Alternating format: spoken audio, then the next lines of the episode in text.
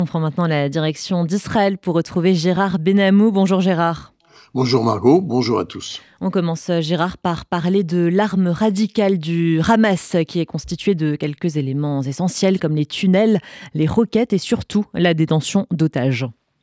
Oui, Margot, cet ensemble est difficile à contourner pour l'armée israélienne. La situation sur le terrain, d'ailleurs, se caractérise par un réseau de tunnels qui s'étend entre 650 et 750 km de long et comprend 5700 entrées dispersées dans toute la bande de Gaza. Le New York Times en fait d'ailleurs référence suite à des sources militaires israéliennes. Et puis ces tunnels sont un défi majeur pour l'armée israélienne qui conduit à Gaza la première guerre combinée de l'histoire qui s'applique au-dessus et en dessous du sol, tandis que tous les objectifs stratégiques sont concentrés sur ces tunnels. Une experte en guerre des tunnels à l'université israélienne Reichman explique que le Hamas a investi massivement dans les tunnels du fait qu'il ne dispose ni des ressources ni des effectifs nécessaires pour combattre l'armée israélienne dans une guerre dite conventionnelle.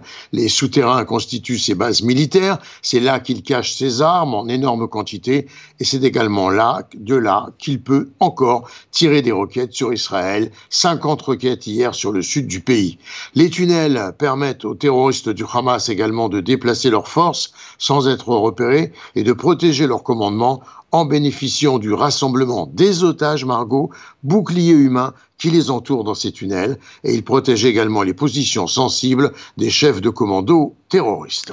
Par ailleurs, Gérard, 218 euh, camions d'aide humanitaire autorisés par Israël sont entrés hier dans la bande de Gaza et des médicaments sont attendus aujourd'hui pour les otages. Oui, Margot, 70%, il faut bien le dire, de cette aide qui entre dans la bande de Gaza est composée de vivres, le reste étant de l'eau et des fournitures médicales augmentées. Et c'est aujourd'hui donc que les otages devraient recevoir euh, ces fameux médicaments essentiels pour le maintien en vie des otages, on le sait, des médicaments qui ont été promis par la France grâce à son intervention et euh, par le Qatar, des médicaments qui manquent toujours jusqu'à aujourd'hui aux otages.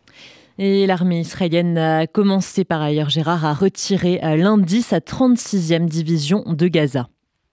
Pour une période de repos et d'entraînement, trois autres divisions restent en place pour affronter le Hamas dans la bande de Gaza. Pour l'instant, l'armée israélienne n'a pas retiré la totalité euh, de ses forces de la bande de Gaza.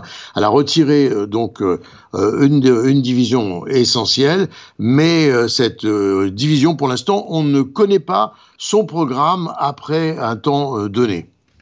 Israël a approuvé également euh, un plan de relance destiné à aider les start-up locales. Il était temps, en effet, euh, en tout cas surtout celles qui peinent à obtenir un financement indispensable crucial en temps de guerre et pour maintenir la position du pays comme centre dynamique de la high-tech. Le gouvernement israélien va majorer le budget de base de l'autorité de l'innovation qui s'élève actuellement à 1,5 milliard de shekels en y ajoutant 940 millions de shekels supplémentaires en 2024. De son côté, le gouvernement finlandais a signé un accord euh, hier pour un don d'un million de dollars au Magen David Adom. Le service de secours national, donc d'Israël, pour les urgences médicales, les catastrophes, les ambulances, les banques de sang et même les banques de lait maternel. L'ambassadrice de Finlande en Israël, le docteur Nina Nordstrom, qui a signé l'accord, a également visité le centre d'appel d'urgence 101 du MDA à Kiryat et a rencontré les équipes qui répondent aux appels en provenance de tout le pays en utilisant des technologies de dispatching avancées. Et enfin, Gérard, le conseiller américain à la sécurité nationale, Jack Sullivan, a déclaré hier la validité d'une paix entre Israël et les Palestiniens à court terme. Oui, donc un espoir est peut-être euh, permis, on peut le dire, et c'est, cette validité d'une paix entre Israël et les Palestiniens est prévue, comme vous venez de le dire, à court terme, et elle devrait s'inscrire dans le cadre d'un élargissement des accords d'Abraham, malgré la guerre à Gaza, et pour parvenir à ce résultat, eh bien, des pourparlers techniques entre les États-Unis et l'Arabie saoudite sur un éventuel accord de normalisation entre Jérusalem et Riyad se sont poursuivis, impliquant une normalisation des relations diplomatiques entre Israël et les principaux États arabes, de même qu'un horizon politique pour le peuple palestinien, a insisté Jack Sullivan. Gérard Benamou en direct de Tel Aviv pour RCJ.